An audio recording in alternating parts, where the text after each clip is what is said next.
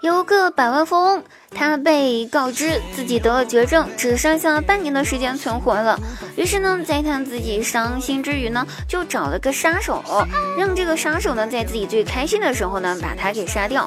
几天之后，百万富翁呢，接到了误诊的通知，说他并没有得绝症。于是呢，他呵呵呵呵笑得非常的开心。就在这个时候，他被杀手给杀了。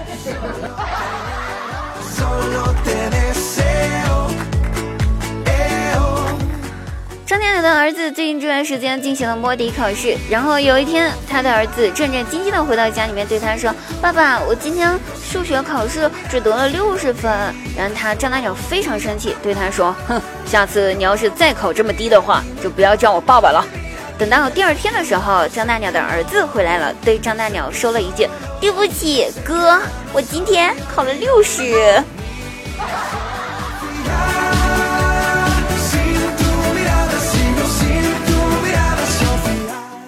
下午去呃饭店吃小吃，就在吃的开心的时候，然后听到了隔壁桌的对话。隔壁桌是一个五大三粗的一个大老爷们儿，还有另外一个看起来也是五大三粗，但并没有刚才那个人那么壮的那样，就是那个两个人就在那儿坐着吃东西。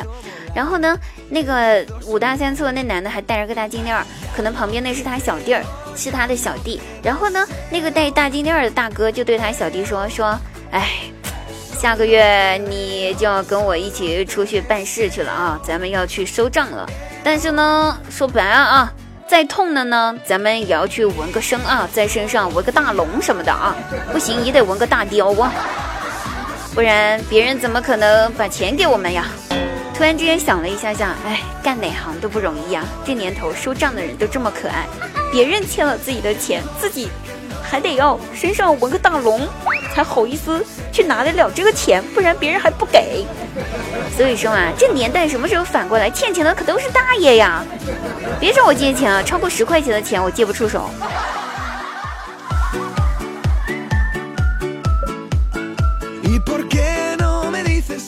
今天在朋友圈看到了一个大哥啊，我也不知道，就是可能很多朋友加我微信，我不太认识，但是看到这位大哥发微信，真的特别真诚。他是这么说：“他说，呃，奉劝大家不要再吃转基因的食品了。转基因的食品呢，对孩子伤害非常大。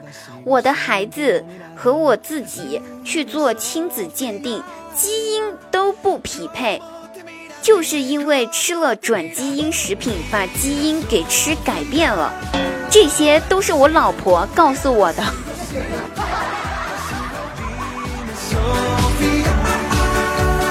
我只想说，大哥你好可爱呀！你问一下你老婆，到底真的是转基因了吗？还是别人的基因？这个染色体这种问题讲不定啊。好了，不能再提啊！万一这个朋友今天又听我的节目，要是知道这件事情和他老婆这个吵架了怎么办啊？我们换个话题了啊。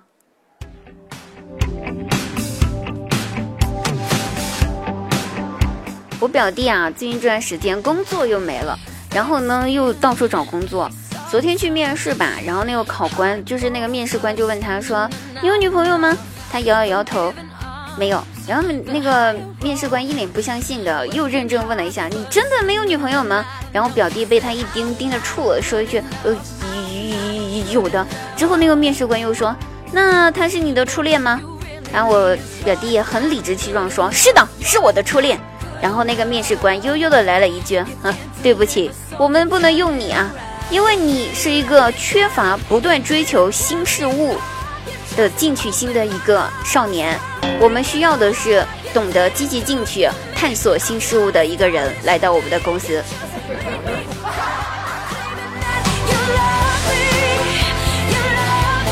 我就想问一句：这年头的人拒绝一个人？来到自己的公司都是这么高端的理由吗？这跟人家有没有女朋友、女朋友是不是初恋有什么关系啊？啊？难道一个人天天换男朋友、换女朋友，他就是一个就是特别喜欢探索新事物的人了吗？那不渣男渣女吗？唉，我终于知道为什么我找不到工作，或者说我为什么不能在公司里面存活下去理由了，因为我 我没有男朋友。我缺乏探索精神，我没有去探索人体的奥秘。